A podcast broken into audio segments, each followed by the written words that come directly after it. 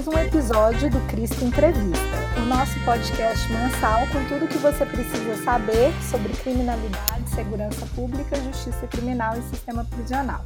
Meu nome é Ludmila Ribeiro e serei uma das entrevistadoras dessa noite, junto com os meus colegas Valéria Oliveira. Oi, Val.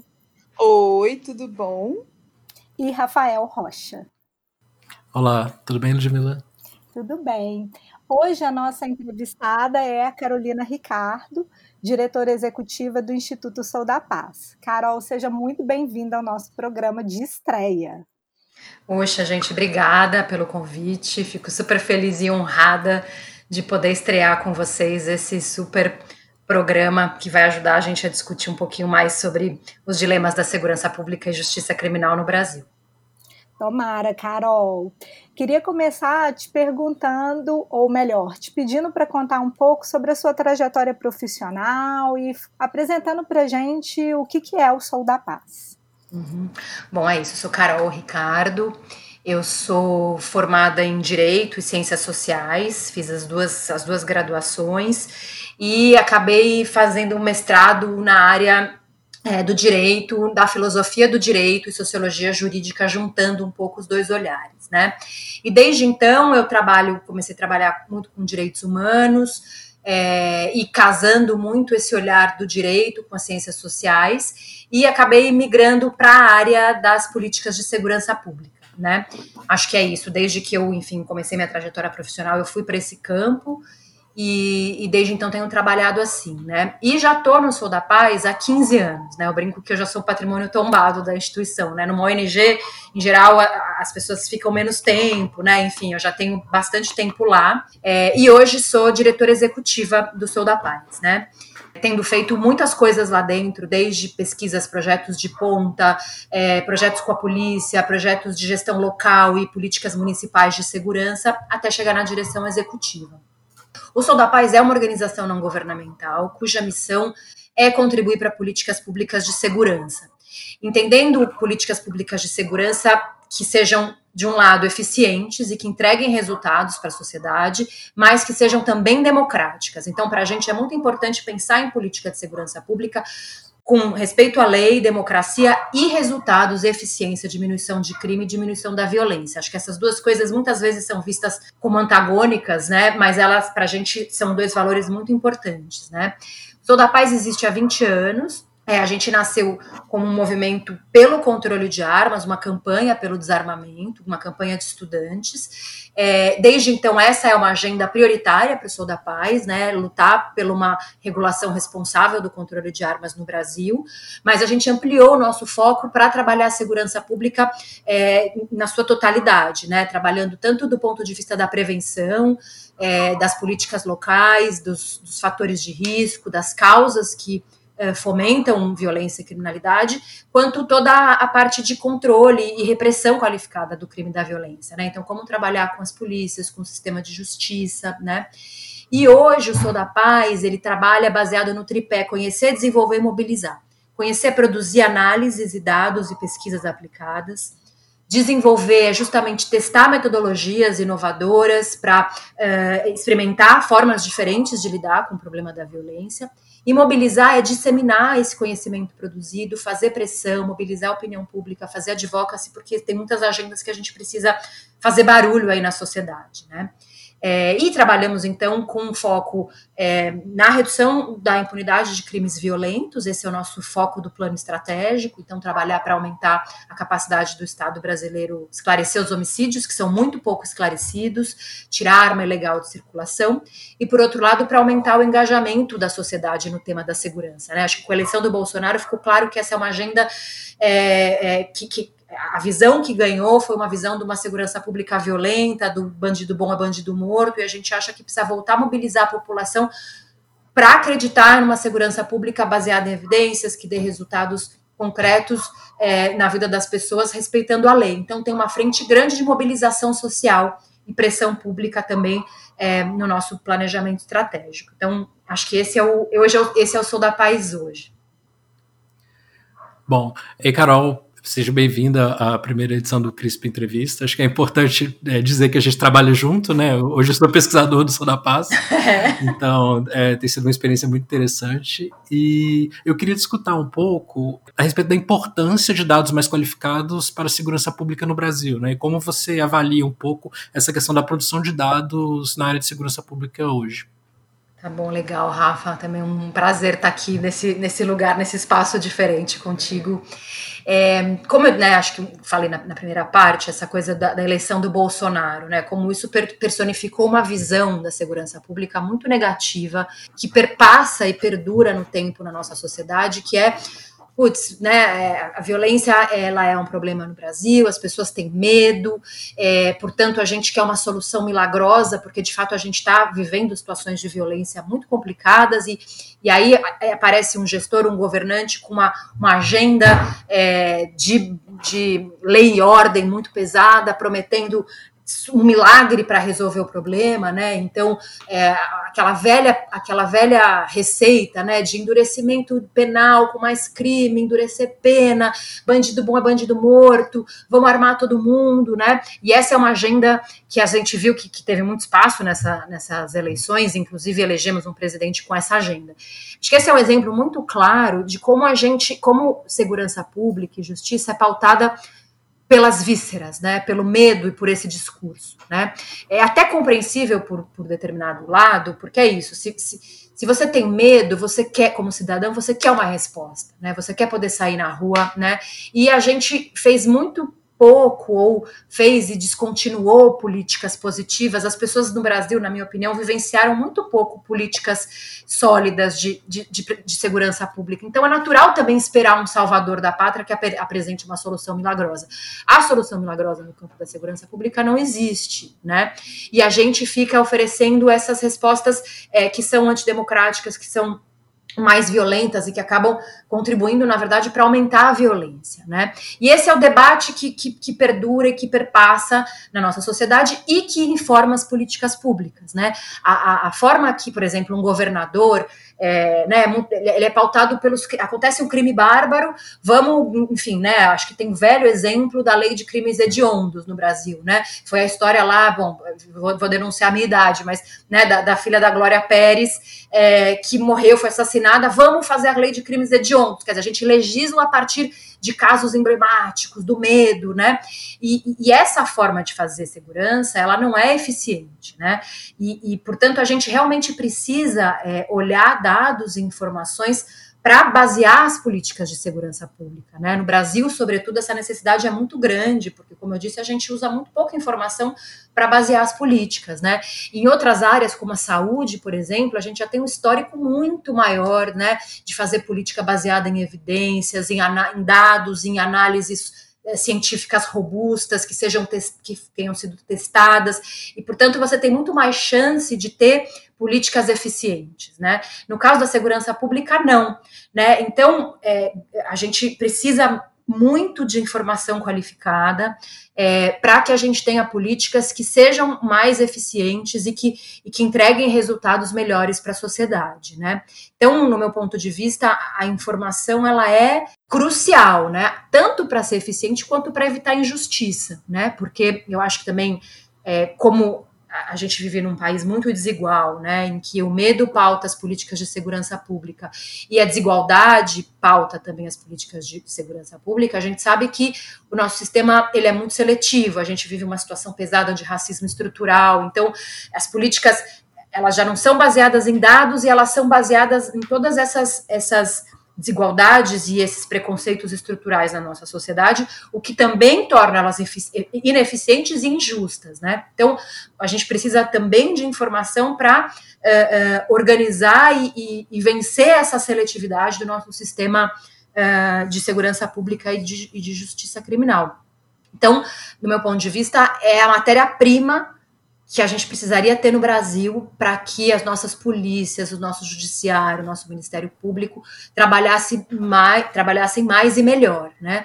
E com isso a gente diminuiria uma série de problemas, né? A gente conseguiria resolver melhor os nossos homicídios, a gente conseguiria é, também desenvolver melhor políticas contra a violência e a letalidade policial, né?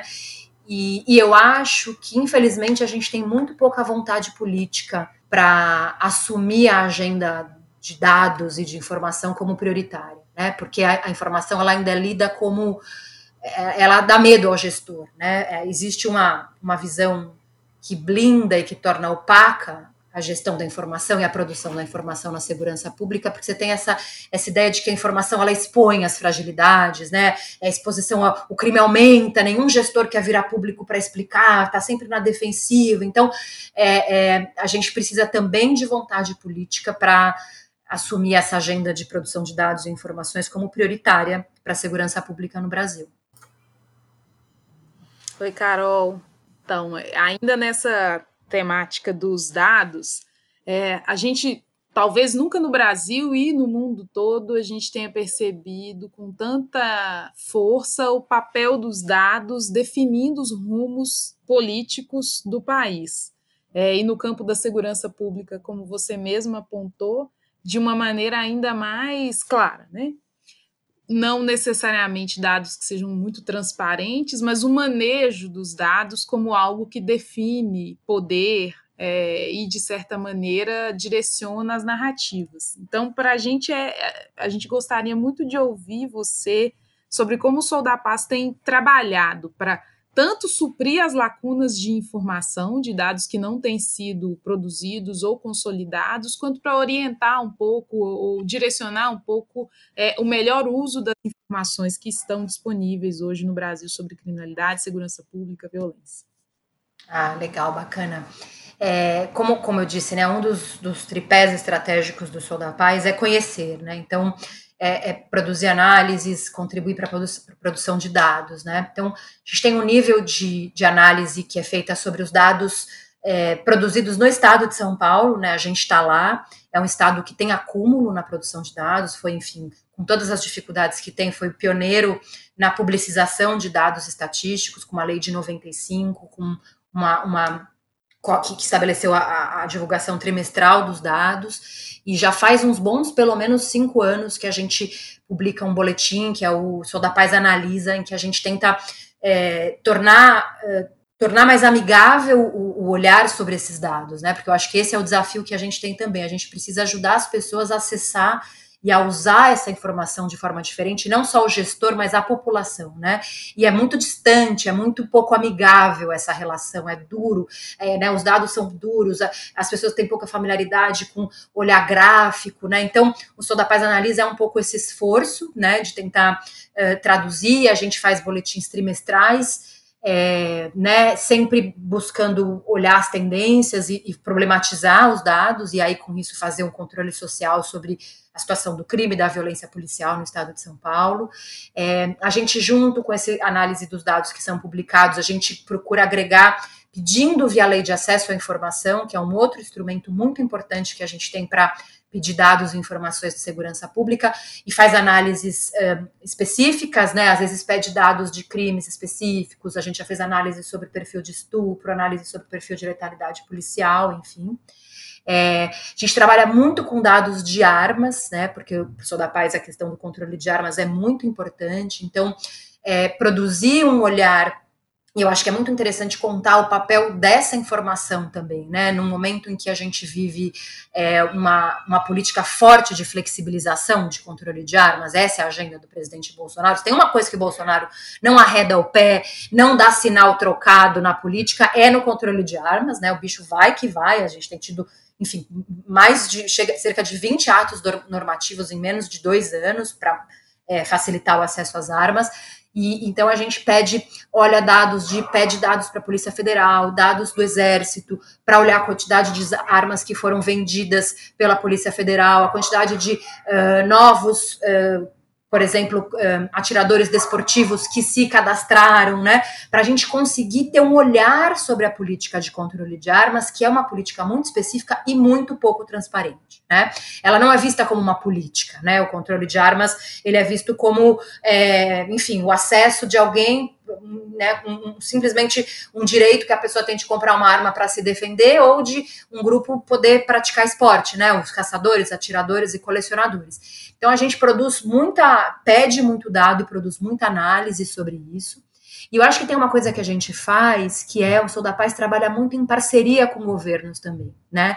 É, numa lógica nessa coisa de desenvolver né, não só produzir análise e pautar o debate a partir da análise, é ajudar os estados e os governos a ter mais capacidade de implementar suas políticas. Então, por exemplo, no, no controle de armas, hoje a gente tem uma, uma parceria com o Estado do Espírito Santo. A gente está lá analisando os dados de armas apreendidas, olhando os laudos, produzindo uma análise. O Rafael está aqui, né? Mergulhou no banco de dados dos laudos, é, para que a gente possa ajudar o Estado a produzir um olhar qualificado sobre as suas armas apreendidas. Né? A gente já trabalhou com a Polícia Militar do Estado de São Paulo para produzir dados sobre abordagem policial, né? Então a gente construiu um formulário para que a PM usasse, preenchesse esse formulário e a gente fez um piloto, né? Desse, dessa aplicação de formulário para ter uma, uma análise mais aprofundada das abordagens, né, os critérios de abordagem, para ajudar a gestão interna da PM. Então, esse é um material, por exemplo, que a gente não publicou. Né? Então, eu acho que tem o uso dos dados, eles têm muitas formas. Você pode usar o dado para ir para o mundo e pautar o debate público, pautar a imprensa, fazer um controle social. O caso das armas é uma coisa que a gente tem feito muito, mas também usar as da, o, o Sou da Paz trabalha a produção e gestão da informação junto com os governos para ajudar a transformação por dentro, né, a profissionalizar isso. Então acho que o nosso papel também ele é, ele é duplo, né? Ele é para fora, para o mundo, para contar, para pautar o debate, mas também para ajudar as instituições a, que quiserem e têm esse desejo, essa vontade política de se aprimorarem e tornar a análise de dados de fato uma ferramenta para a política pública.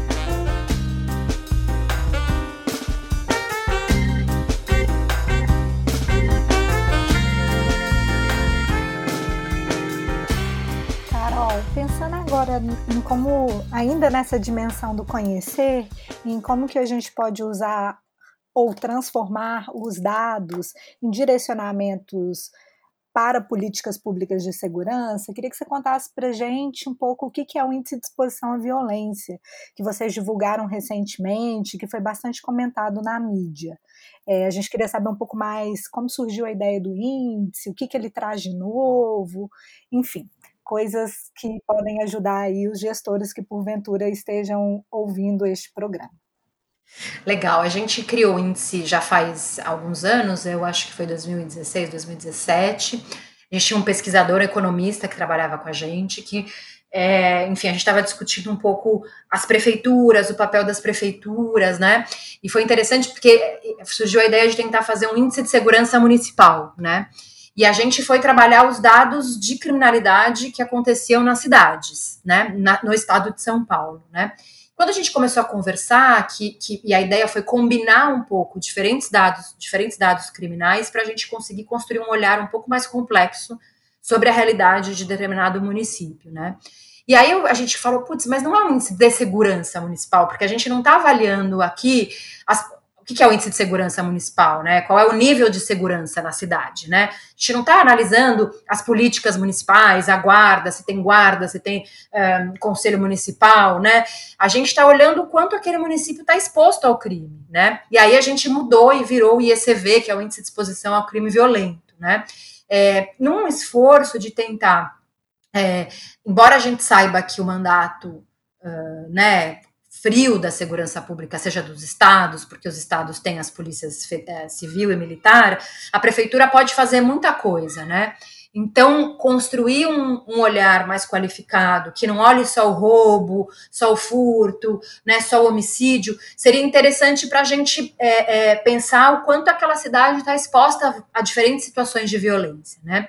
Então, a gente criou o IECV, que acabou de ser de passar por uma reformulação, inclusive o Rafael que está aqui faz parte, né? Eu vou brincar, ele poderia falar muito melhor do que eu sobre o IECV, mas como eu sou entrevistada, eu vou usar essa prerrogativa, né, Rafael? É, então, né, foi a ideia fazer esse olhar mais, mais complexo, e aí a gente decidiu incluir três dimensões no IECV, né? A dimensão é, do crime contra a vida, em que a gente olha, né, é, prioritariamente os, os homicídios, né? Perda de vidas, tem, tem os dados de homicídio e latrocínio, o, o crime contra a dignidade, sexual, que é o estupro, e os crimes violentos patrimoniais, né, os roubos outros, roubos de, roubos de carga e roubos de veículo. né? E fazer um combinado. É, e o objetivo, e aí a gente fez, tem os diferentes pesos, essa foi uma mudança que a gente fez, porque a gente percebia, às vezes a gente explicar um, uma cidade que teve um aumento muito grande no ISV, mas reduziu o homicídio, reduziu o roubo e aumentou o estupro, né? Então tinha essa diferença dos pesos, e a gente ajustou nessa última revisão metodológica, então ele é composto 40% dele é composto de crimes contra a vida, 30% de crimes de estupro e 30% de crimes patrimoniais, né? Que são coisas que, crimes e violências que afetam muito o dia a dia da cidade, né?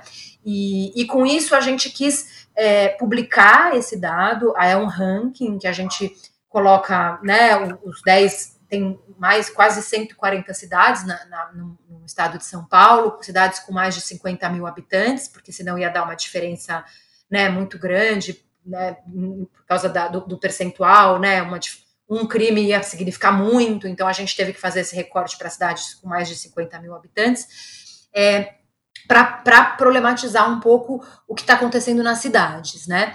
E a gente publicou o ranking, a gente fez, foi interessante porque a gente fez um IECV semestral para olhar também esse primeiro semestre de pandemia, é, num ano eleitoral, um ano que tem eleições municipais. Então, o IECV compara também o primeiro semestre de 2020 com 2019, o primeiro semestre de 19, mas tem um acumulado aí dos outros anos, né?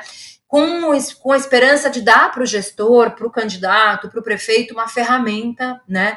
É, para ele pensar a cidade, como é que está a exposição à violência nas cidades, né? E, e é muito interessante, né? Porque é, a mídia também dá uma cobertura que é delicada, né? Essa coisa do pior município do estado de São Paulo, com ICV mais alto, né? E que, claro, faz parte do jogo da divulgação, mas é complicado, né? Porque não é isso que a gente quer. O ranking, no fundo, talvez seja o que menos importa para a gente. Claro que é legal saber, mas é assim: o município X como é que foi a sua evolução ao longo dos últimos anos, né? O que, que aumentou, o que, que diminuiu, né? E aí, pô, aumentou estupro, diminuiu estupro. Como é que tá a sua rede de assistência social, de educação e de saúde? Porque o estupro a gente sabe que é um crime que é subnotificado, que acontece muito em casa, com criança e adolescente. Então, a prefeitura tem uma baita interface. Como é que tá, né? Você tem um sistema de saúde que tem uma forma, uma, um, um, registro adequado de violência sexual? Seus professores estão treinados para identificar violência sexual na escola? Então, são perguntas que o gestor pode se fazer e, e, e, e o fenômeno ajuda ele a pensar nas políticas públicas, os roubos, né? Como é que está a sua situação é, com a guarda, né? Sei lá, seu sistema de vídeo monitoramento tem funcionado, está integrado com a cidade vizinha, né? É para isso que a gente quer o índice, mas é interessante porque gera uma é, essa coisa da pior cidade, gera um, um, um, desconforto muito grande. Em geral, o poder público reage muito mal à divulgação de dados, quer explicar ou desconstruir o dado, ou explicar demais né, o porquê. E seria muito uma oportunidade para o gestor tanto falar do que ele faz bem, quanto poder ir atrás de pensar novas políticas, né? Então, às vezes eu até me pergunto, eu falo, legal, a gente divulgou, mas às vezes é mais interessante fico pensando alto, né? Não contar para o mundo e contar só para o gestor que está acontecendo isso com a cidade dele, para ter um compromisso dele de que ele vai mudar e vai fazer alguma coisa para melhorar, fazer uma política pública mais adequada. Mas, enfim, o IECV é esse, esse, esse indicador que joga a luz nas prefeituras, no que está acontecendo nas cidades e cria um indicador padrão, né? A gente consegue, ainda que as, as cidades sejam muito diferentes, você tem um parâmetro comum que aí sim permite olhar um pouco uma cidade próxima da outra, né, se tem cidades do mesmo aglomerado, de uma região, o que, que tem acontecido ali, por que, que uma está pior que a outra, dá uma ferramenta para o gestor pensar é, no que está acontecendo na sua cidade, com as polícias também, e pensar em propostas para superar os problemas. Carol, e conta um pouco para gente como que esse índice pode ser apropri... ou foi apropriado agora durante a Covid. Por que, que ele foi tão noticiado no momento da pandemia? O que, que ele trouxe de novo para os gestores que ajuda um pouco a entender as mudanças em termos de dinâmicas de crime ou da própria segurança pública no âmbito da Covid-19? Olha, acho que ele trouxe algumas, algumas, né? Ele, ele publicizou, deixou claro algumas tendências importantes, né? Acho que uma delas é que, enfim, os crimes patrimoniais caíram muito Então, o IECV no estado, o índice de exposição a crimes violentos no estado de São Paulo caiu de uma forma geral em 70% dos municípios. E quando a gente olha o que puxa é o crime patrimonial de uma forma mais forte, porque era esperado já, né, no momento em que as pessoas estão circulando menos, tem menos bens é, riqueza circulando, né, os veículos estão em casa, é, você diminui a oportunidade para o crime patrimonial acontecer. Em relação aos estupros, é muito interessante no estado de São Paulo, um indicador que sobe, tem subido bastante nos últimos anos, é o indicador de estupro, que a gente sabe que tem uma questão, porque tem uma alta subnotificação de estupros, de crimes sexuais, então tem todo um debate se o que cresce é o estupro ou é o registro do estupro. Mas independente disso, a gente acompanha aí, pelo menos nos últimos dois, três, quatro anos, eu diria, é, um aumento nos estupros no estado de São Paulo, então acho que tem uma tendência importante é, de aumento e, e possivelmente do, do, crime, né? Porque você olha também com alguns outros dados de feminicídio, de violência sexual, também há aumento, né? E justamente no período de pandemia o estupro cai, cai bastante, né? Então também eu acho que deixa claro, e aí sim, nesse caso, possivelmente um problema de notificação, né? Todo o debate sobre a violência doméstica que a gente tem visto na pandemia tem um dos dois lados. De um lado, tem crescido, a gente vê por parte de outros países em que há registros de aumento, isso é um problema, inclusive com campanhas sendo feitas para criar canal para a mulher poder denunciar e tal. Mas, por outro lado, justamente a subnotificação e a, a dificuldade de denunciar, porque você, as pessoas estão em casa, as vítimas estão em casa, casa com seus agressores, né? Difícil sair. E se já é difícil denunciar quando você está livre, quando você está em quarentena, confinado, é mais ainda, né? E criança, sobretudo, porque quem vê são as escolas, são os funcionários públicos do, de uma UBS, né? E se a criança está em casa, então a gente percebeu aí esse movimento. E acho que é uma das coisas que mais chamou a atenção, acendeu a luz vermelha. E aí, de novo, o gestor municipal tem muito a fazer, porque pode fazer rede de apoio, busca ativa, para entender um pouco o que pode estar tá acontecendo, já que muito possivelmente e infelizmente os estupros continuam a acontecer. E aí a, a outro grande ponto foi o um aumento nos homicídios, é, que é chama muito atenção, né? O estado de São Paulo também vem uma queda permanente por bastante tempo nos últimos anos, e agora, assim como o Brasil, começou a aumentar, aument, apresentou um aumento dos, dos homicídios, né? E aí é outro ponto bem importante, né? Porque, infelizmente, como a gente também não esclarece, a gente não resolve os, os homicídios, a gente tem suspeitas, tem, tem, tem pistas, tem algumas análises e algumas pesquisas que indicam o que pode estar por trás, qual é a motivação, qual é a dinâmica, mas você não tem aí uma análise real, né? De investigação, é, de chegar nos autores para saber exatamente quem cometeu, por que cometeu, em que circunstância, menos para Claro que responsabilizar o autor é importante, mas muito, menos só para isso, mas mais para você produzir aí de novo dado, informação qualificada sobre o que está por trás dos homicídios no Brasil, né? Então, é, esse é um dado que chamou muito atenção, não, não era esperado, porque, né, de repente as pessoas estão em casa, é, né, e aí, de novo, você não tem muita clareza do que pode estar por trás. Tem algumas, algumas hipóteses que têm a ver com até com a questão da economia do crime, como a própria economia é afetada com, com a quarentena, a economia do crime também, né? Então, do tráfico de drogas e outras dinâmicas mais organizadas, isso pode ter gerado um, um tipo de eh, resolução mais violenta dos problemas, né? É, tem gente que discute a dinâmica do, do, próprio, especificamente do PCC em São Paulo. É, a gente estava olhando, estava até conversando hoje, olhando os dados desse mês da, dos homicídios, e é interessante porque a Secretaria de Segurança aqui de São Paulo divulga uma análise das, das motivações dos homicídios com base no BO, né? E aí a gente foi olhar, tem a, não dá muita pista, mas tem número de pessoas mortas na, em via pública, número de pessoas mortas decorrentes de conflitos interpessoais, né? Então, teve um pouco uh, mais agora para o final da quarentena, uma diminuição de mortes na via pública e um aumento de mortes por conflitos interpessoais, que pode também ser fruto dessa convivência intensa da quarentena, né? É, que pode estar tá gerando esse aumento de homicídios também por conta dessa questão de conflitos interpessoais. Então, a gente está aí com muitas perguntas sobre o que está por trás dos homicídios e cabe tanto aos pesquisadores aprofundarem o olhar, mas, sobretudo, às autoridades responderem, investigarem e contarem para a gente o que tem achado aí em termos do fenômeno dos homicídios, para a gente poder depois endereçar melhores políticas para preveni-los, né? Eu queria te perguntar um pouco agora sobre retomar algo que você já disse há pouco sobre a importância dos indicadores municipais. Autores como Túlio Kahn ou Luiz Eduardo Soares têm apontado a importância dos indicadores municipais para a segurança, inclusive como uma forma de engajar esses gestores num tema que tradicionalmente é visto como uma responsabilidade dos estados. Eu queria discutir um pouco como tem sido o retorno da, das prefeituras né, frente ao ISV e principalmente como você vê o papel desse indicador nas eleições municipais que nós teremos daqui a uns dois meses. Uhum.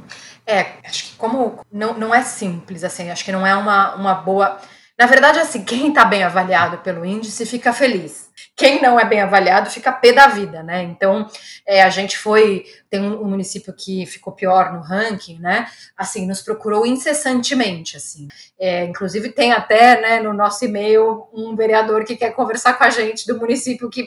Porque ninguém gosta. É isso. A, a, a reação é muito de, defen de, é uma reação defensiva. E eu acho que é esse o salto que a gente precisa dar, né? É, a gente não está jogando luz no problema para acusar o prefeito. É claro que a imprensa também não ajuda, né? Eu acho que a gente, como Sou da Paz, também precisa fazer uma, uma reflexão sobre o nosso papel ao pautar o tema. E eu falava isso, né? A gente está muito acostumado a fazer junto, a construir a política pública junto. Quando a gente lança o IECV, é esse lugar do conforto do lançamos o dado, o indicador está aí, agora virem-se. Não é muito do nosso DNA, né? Da vontade de ir lá ajudar, trabalhar junto, pensar políticas para melhorar, né? Sou da Paz é meio essa mistura de organização que apresenta os dados e o número, mas também tá junto para pensar nas soluções, né? Então, é, eu, mas eu acho que a reação ao IECV mostra, né, muito essa coisa dessa dicotomia, né, o péssimo e o bom, e fica muito nessa discussão. Os prefeitos ficam muito incomodados, porque eu acho que a questão da transparência do dado tem um impacto forte também, e tem mesmo, por exemplo, questões econômicas, né? Lugares que dependem, sei lá, de turismo e que tem um indicador desse, isso aparece muito na imprensa que o lugar é muito violento, você pode afastar turista, né? Então tem essa preocupação também, né, econômica de da imagem da cidade quando você divulga isso, né?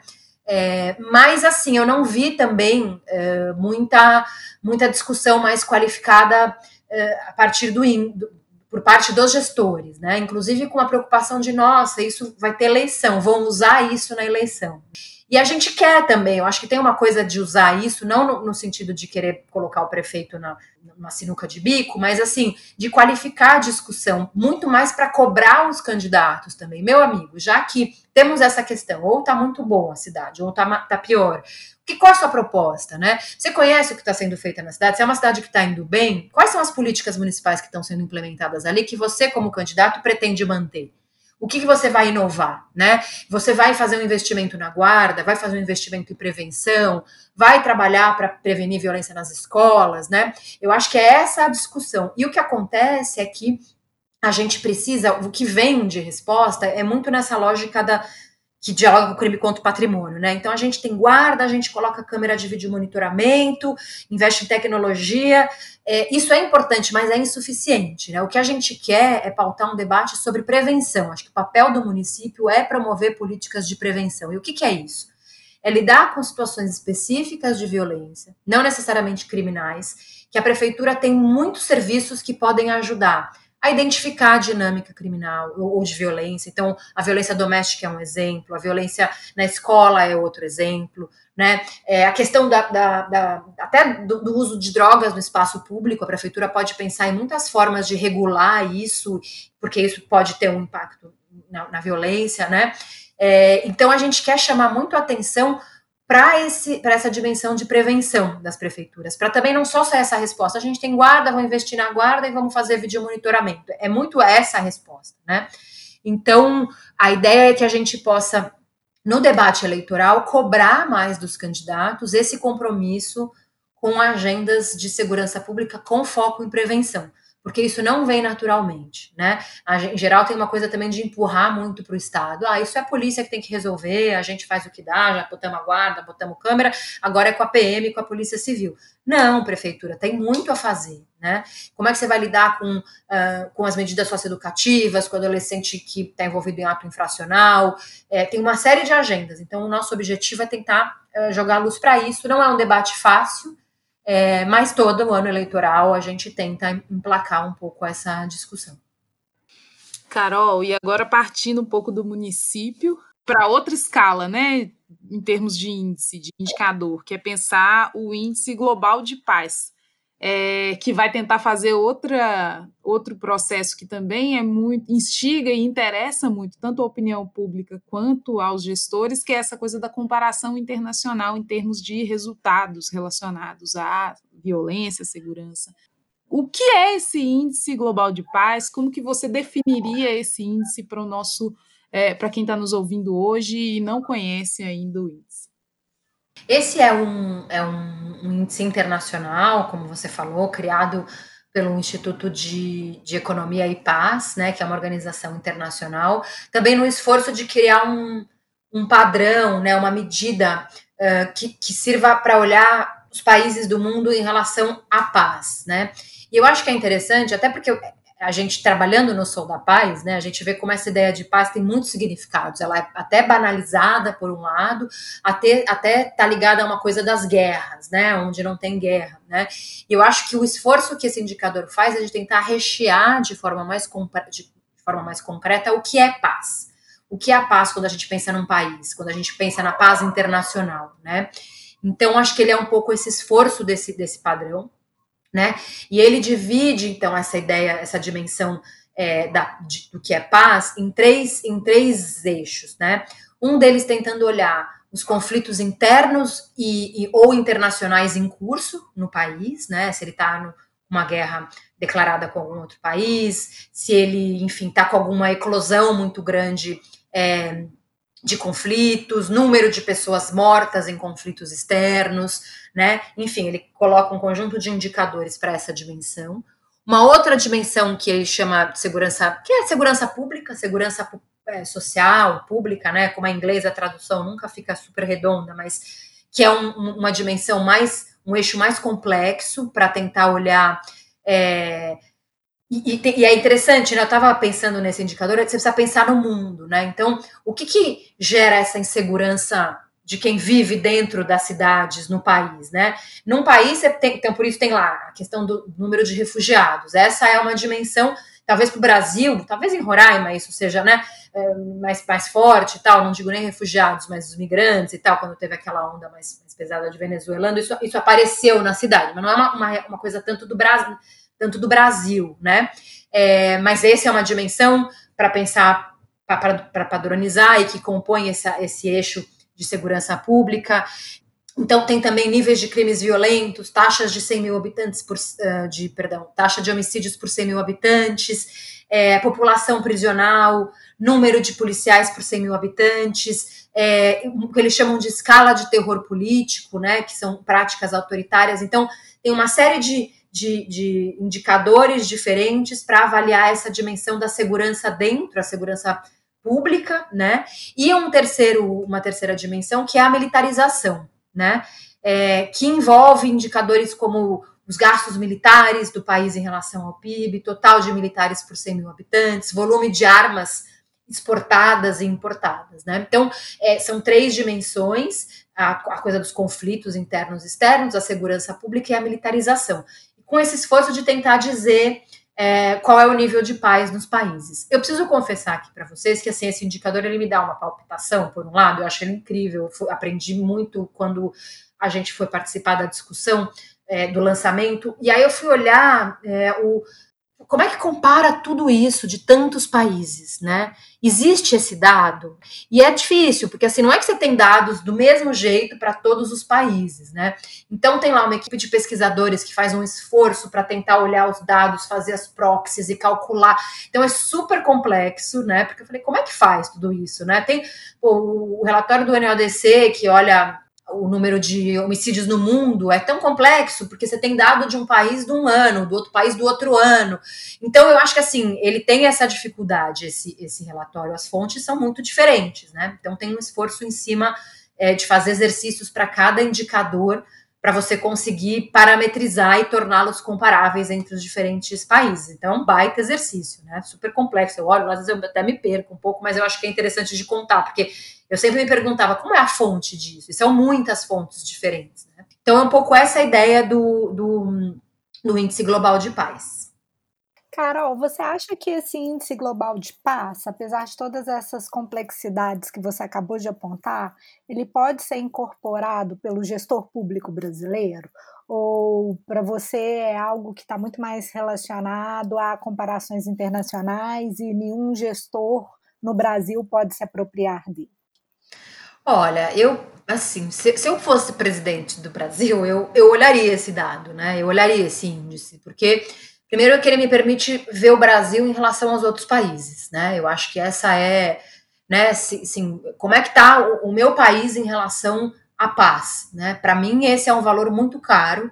É, é, interessante porque ele tenta, ele tem essa lógica de ser o indicador de paz no positivo, né? Porque a gente olha sempre assim o índice de violência, o índice de homicídio, né? É, é, é a construção positiva. Eu acho que isso não é pouca coisa também no simbólico, no, no imaginário uma sociedade, e ele dá pistas muito importantes, assim, né? Pô, como é que tá o Brasil em relação à taxa de, homicídio, você vai desagregando, né? Em relação, é, nessa dimensão de segurança pública em relação a outros países, né? Um país da África, um país da América Latina, se quiser ficar aqui na região para comparar, né? É, e isso é muito importante, é um baita farol, é um guia, né? Assim, que vai ajudando o Estado a caminhar. E aí você pode abrir os, os dados, entender, e, e já falando um pouco do Brasil, né, o Brasil caiu algumas posições, caiu três posições em relação ao, ao último é, indicador que foi publicado, né?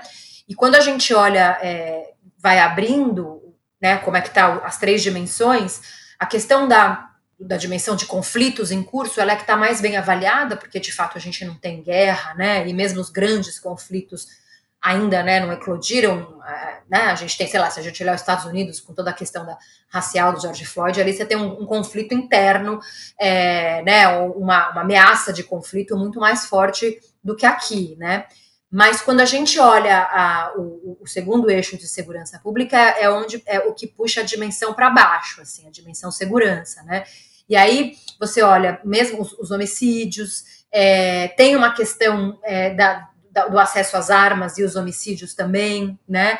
É, e, e até essa, essa, essa questão do índice de terror político, que é, é um nome forte, né? Mas que eles tentam, tem lá uma escala, né? Se tem ou não presença de tortura por parte do poder público, se você tem ou não liberdade de expressão ameaçada, liberdade de imprensa, né? Esse, esse índice de terror político, ele é bem bem tem essa escala, né, do que afeta as, as liberdades e garantias, né, fundamentais, e eles classificam isso. É, enfim, também caiu no nosso país, né? Então, isso é uma baita, um baita farol para a gente pensar, putz, o que está acontecendo em relação à violência e em relação à democracia no Brasil, né? Infelizmente, no nosso caso, quem tem promovido essas questões tem sido muito boa parte o próprio governo, que infelizmente tem flertado com uma visão muito pouco democrática e muitas vezes autoritária, em medidas pouco baseadas em evidência para resolver a segurança pública. Mas, né, se fosse um gestor comprometido com isso, você ia querer olhar, desagregar, entender cada indicador para poder ter uma pista de onde investir, de como melhorar, né? Então, eu acho que é, pode dar, sim, uma pista se você tem um gestor comprometido em entender o Brasil em relação aos outros países e, e quiser navegar pelo, pelo que os dados trazem para poder tentar trabalhar nessa dimensão de conflito, segurança pública e militarização.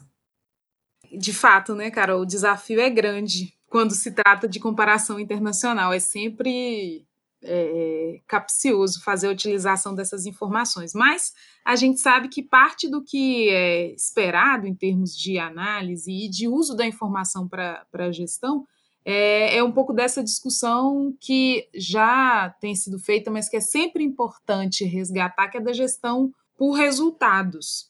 Como que você vê essa gestão por resultados, como ela tem acontecido hoje no Brasil é, e como tem sido a apropriação desses indicadores, alguns desses que a gente mencionou agora, para produção e avaliação de políticas públicas de segurança, né? Se a gente já tem caminhado em direção à gestão por resultados, onde, como tem acontecido, e se não, como tem sido a apropriação de indicadores para essa política de segurança pública. Uhum. Bom, eu fico super feliz com essa pergunta. Eu sou uma, uma entusiasta da gestão para resultados na segurança pública.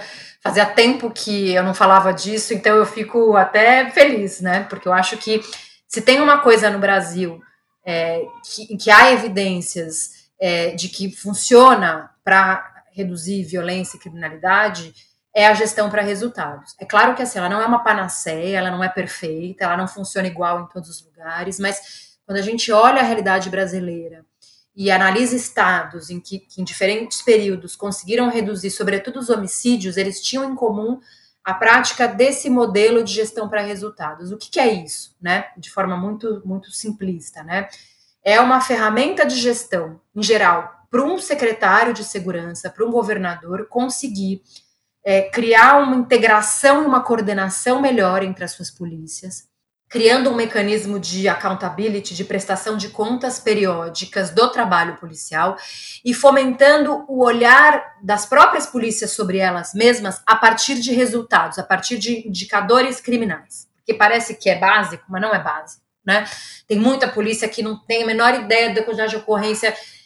Já melhorou muito, eu preciso, né? Não quero também, acho que a gente tem muita profissionalização na polícia brasileira, mas tem muita, né, que não trabalha baseado em dados, que não faz um planejamento operacional que leve em consideração é, os indicadores daquele período, que tem pouca ferramenta para isso, né? Então você cria reunião, você estabelece, você faz um mapa do estado, separa as áreas e tenta juntar as áreas da Polícia Civil e da Polícia Militar para elas estarem na mesma atuação, analisa os indicadores criminais dali, estabelece algumas metas que precisam ser atingidas, é, cria uma rotina de reuniões conjuntas das polícias, das polícias com o secretário, com o governador, onde as polícias precisam estar preparadas para apresentar os resultados, contar quais foram as estratégias, e, portanto, você precisa usar a informação como a, a base de toda a política. Né? Acho que esse é o grande ganho. Então, é, acho que é um excelente exemplo de como a, a, a, informação e o dado na segurança pública é muito importante e faz diferença. E aí, por exemplo, em, em Pernambuco, né, ali por 2007 em diante, a gente teve o Pacto pela Vida, é, que foi liderado pelo Eduardo Campos, mesmo em Minas, enfim, né, lá atrás ainda, né, no choque de gestão, com todos os problemas, a gente teve lá o GESP, que foi um grande pioneiro nessa integração das polícias e uso da informação. É, o Espírito Santo hoje tem essa política, é o Estado presente. O Rio de Janeiro, apesar da gente falar muito das UPPs, quando reduziu o homicídio, investiu no sistema integrado de metas, né? Alguns desses modelos até têm uma, um pagamento de bonificação para o policial quando ele atinge a meta, que é super dúbio, né? É, mas é um jeito de fazer a gestão que é muito, que funciona muito bem. É, eu acho que a gestão para resultados é um excelente, um excelente exemplo de uma ferramenta para usar a informação como base da política de segurança, né?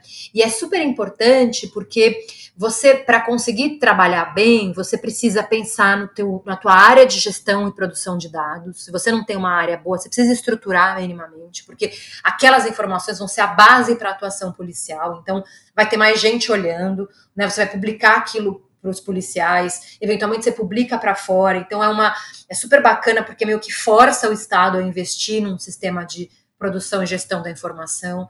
Você precisa pensar é, é, muito comum ter desvio, né? Porque se o cara tem uma meta que ele precisa perseguir e ele produz o dado, o BO, que vai contar para essa meta, é natural, né? De qualquer área você ter algum desvio, puta, quase chegando lá, não vou bater a meta, vou, né? Então você tem o que se chama de gaming, né? Que é esse risco de, de desvio mesmo de, de finalidade, de uso da, da, informação. Então você precisa pensar em mecanismos de auditoria, de controle de qualidade do dado. Você precisa pensar em formar os policiais para que eles trabalhem melhor com a informação, né? Então você tem um monte de ganhos no processo que profissionalizam muito a secretarias de segurança e as polícias, né? Então eu acho que é um caminho bastante importante.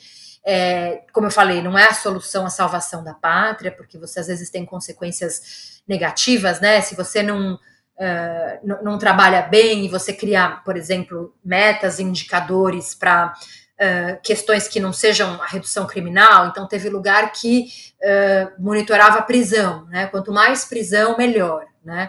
É super delicado, né? Porque você pode aumentar. A gente sabe que a prisão do Brasil é a prisão em flagrante, né? A prisão que não tem investigação, que, portanto, é, pega pessoas primárias, praticando crime sem violência, alimenta né, o sistema prisional com essas pessoas que vão acabar sendo entrando para o sistema, muitas vezes podendo ser cooptadas pelo crime organizado.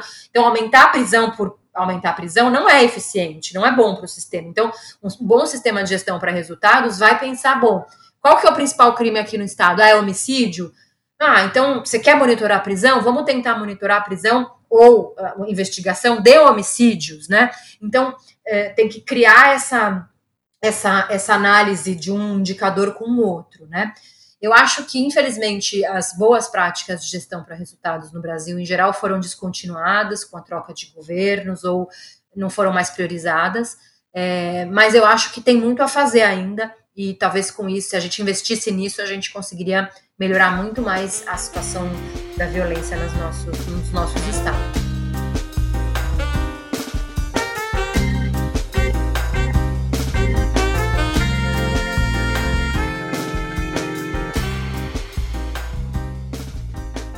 Carol, uma crítica que foi muito forte aqui no caso do acordo por resultados foi o fato de que, a partir de um certo momento, houve uma certa manipulação dos dados para que os resultados que eram prometidos fossem alcançados, o que contribuiu para que essa experiência fosse não só descontinuada, mas também um pouco desacreditada.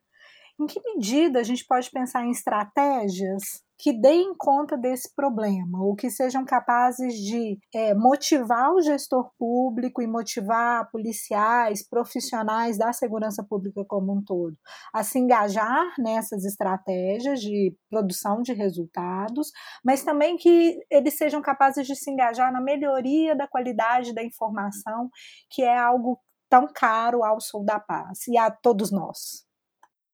Olha, Lud, eu acho que é, você tem toda razão. Eu lembro quando a gente participou da implantação do sistema de bonificação para resultados em São Paulo, quando a gente mapeou os riscos, é, inclusive de imagem, né? Para o pro programa era esse, assim, era o mau uso da informação, o desvio, o gaming, e, e isso é muito natural e, e o risco está posto, né? E, e, acho que tem mecanismos para evitar, né? A primeira coisa é, é, é, de cara, né? Quando começa o, o, o sistema, quando começa a política de gestão para resultados, é, olhar de cara qual é o mecanismo de produção de dados, né? Quem é responsável? Né? Existe um órgão para isso, um órgão autônomo, independente? É, como é que é produzida a informação? Tem um sistema, né? Fazer um olhar para melhorar e, e, garantir um sistema mais idôneo de produção da informação. Tem que ter um investimento. Depois você precisa ter auditorias permanentes, e, se possível, auditorias externas, de fora do governo, né? Que periodicamente selecionem uma amostra dos dados, o banco de dados, analise, né? Eu lembro que a gente fez um trabalho com Goiás, foi um esforço, né? De, eles pagam bonificação, uma, uma gratificação por arma apreendida, né? A gente falou, putz, é interessante, mas assim uma arma pode, sei lá, o laudo da mesma arma pode ser anexado mais de uma vez, por exemplo, que você vai receber uma, né, uma bonificação, pode ter algum tipo de, de jogada, de desvio ali. Então a gente pensou numa coisa que era no sistema, como era tudo informatizado, estabelecer uma, uma leitura que, que permita ver se a mesma foto, porque para conseguir o pagamento você precisava anexar a foto do laudo, a, se, se a mesma foto tinha sido anexada em mais de um pedido de, de gratificação, né? Porque aí você pelo menos evita que tem essa coisa da mesma foto. Então você tem que pensar em formas de, de fazer essa auditoria e de coibir a manipulação dos dados, né? E para isso, isso o gestor tem que querer. Infelizmente, assim, né? Tem esse exemplo de Goiás, mas eu não vi em nenhuma das outras experiências um investimento muito sério nisso. Isso é sempre deixado de segundo de plano, para segundo plano, né? Então, eu acho que isso cabe à sociedade civil é, fazer pressão nesses casos, quando há política, cobrar, perguntar qual é o sistema de auditoria que é, que é feita, buscar fazer as parcerias, porque não vem, é, acaba ficando de lado. E, e aí isso pode fazer, como você contou aí no caso do acordo de resultados, jogar a política, é, né, desacreditar e ela, e ela ser desvalorizada. Né? Então, tem ferramentas, o gestor precisa querer, e se ele não quer, talvez caiba a sociedade fazer, fazer essa pressão para que os, os, dados sejam mais controlados e, e não haja é, não haja desvios. Bom, Carol, está chegando no final da nossa conversa, é, mas um tema que, que, enfim, que apareceu em várias, várias das suas respostas, das nossas questões também, é em relação à produção de dados mais qualificados de segurança pública. Assim, eu queria te perguntar como essas políticas de gestão por resultado, que você conhece tão bem, podem ser aprimoradas a partir da produção de dados cada vez mais qualificados pelas secretarias de segurança pública e similares. O que acontece? Muitos desses modelos, eles, eles monitoram os indicadores finalísticos, que a gente chama, né? Que é um indicador de criminalidade. É a quantidade de roubo, de homicídio, né? Dos crimes. E uh, é muito comum as polícias quererem ser monitoradas e avaliadas pelos indicadores operacionais de produtividade. Então, a Polícia Civil quer ser monitorada pela quantidade de inquéritos que instaura, né? É, ou mesmo inquéritos relatados. É, a Polícia Militar pela quantidade de, de abordagens feitas, né? E, e, e, isso é super delicado, como eu falei, porque às vezes você vai monitorar e vai premiar ou vai considerar uma meta atingida por uma atividade operacional que não necessariamente impacta na redução do crime. Né? Claro que o crime tem múltiplas causas, mas tem o quinhão ali que é da polícia, e é disso que a gente está falando, né? Então, me parece muito importante. Então, então, eu acho assim: não é que não pode fazer um monitoramento dos indicadores operacionais, mas para a gente estabelecer metas de indicadores operacionais e, e tornar mais refinado esse monitoramento, a gente precisa começar pelo menos registrá-los melhor. Então, assim, acho que um ganho de qualidade que a gente teria é, além de melhorar o registro dos BOs, né, das ocorrências, para a gente ter um, dado mais fidedigno das ocorrências criminais, que isso talvez seja mais fácil, embora esteja longe de estar padronizado no Brasil, é um problema, não à toa a gente não tem um Sinesp, um sistema nacional decente, né? Passa muito pela forma como os estados registram os dados criminais, mas começar a pensar quais dados operacionais das polícias precisam ser registrados, ter um mínimo padrão entre isso, entre eles, a polícia militar e a polícia civil, que ainda é uma polícia muito cartorária e muito pouco informatizada. Né? Então, investir nisso, assim, como é que a gente organiza as informações dos inquéritos? Né, é, dos pedidos, é inquérito eletrônico, né, é, dos laudos, a própria polícia técnico-científica, a própria perícia, né, a polícia militar e integrar essas informações, porque o que a gente, o que eu vi também na nossa teve é que as polícias que têm esses dados é super ultra fechado, mal as secretarias de segurança têm acesso, quanto mais a outra polícia. Então, um ganho para qualificar é melhorar os dados criminais dos registros dos crimes e começar a pensar nos registros dos indicadores operacionais das diferentes polícias, integrando minimamente um conjunto deles com as secretarias de segurança e com as polícias entre elas. E, portanto, pensar em alguma padronização mínima, porque isso vai ajudar, inclusive, a gente pensar, além do, do registro da, da, resultado criminal, o que, que, a gente espera das nossas polícias? O que, que é esperado da PM? Né? É só fazer abordagem? Estou dizendo que isso é pouco, mas qual abordagem? Então, eu acho que olhar os indicadores das polícias seria um próximo passo importante. Bom, Carol, vamos então agora encerrar nosso nosso podcast hoje, nossa edição de hoje, agradecendo muito mesmo pela sua participação. Nós aprendemos incrivelmente com você. Foi uma oportunidade maravilhosa de falar sobre temas que são absolutamente relevantes para nós do CRISP é, uma vez que essa discussão sobre dados, sobre informação, sobre qualificação da informação como papel da sociedade civil e também da academia, que é nosso caso, mas da gestão da administração pública, é algo que faz parte da nossa agenda há muitos anos, né? Está no DNA do CRISP e também do Sou da Paz. Então, esse encontro nos deixa muito alegres e temos certeza que foi uma oportunidade para que todos os nossos ouvintes pudessem também ter muitas informações a respeito disso. Então, agradeço muito a você pela disponibilidade, por estar conosco hoje, essa noite. Agradeço também a Ludmila, minha colega, amiga, pela participação, o Rafael, que agora está com vocês, mas que também está conosco.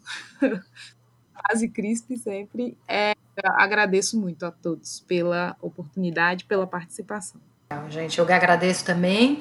Acho que sou super fã do trabalho do CRISP, acho que vocês fazem um trabalho incrível e desejo vida longa ao podcast de vocês. Obrigada pela oportunidade. Obrigado, Carol. Muito obrigada, Carol.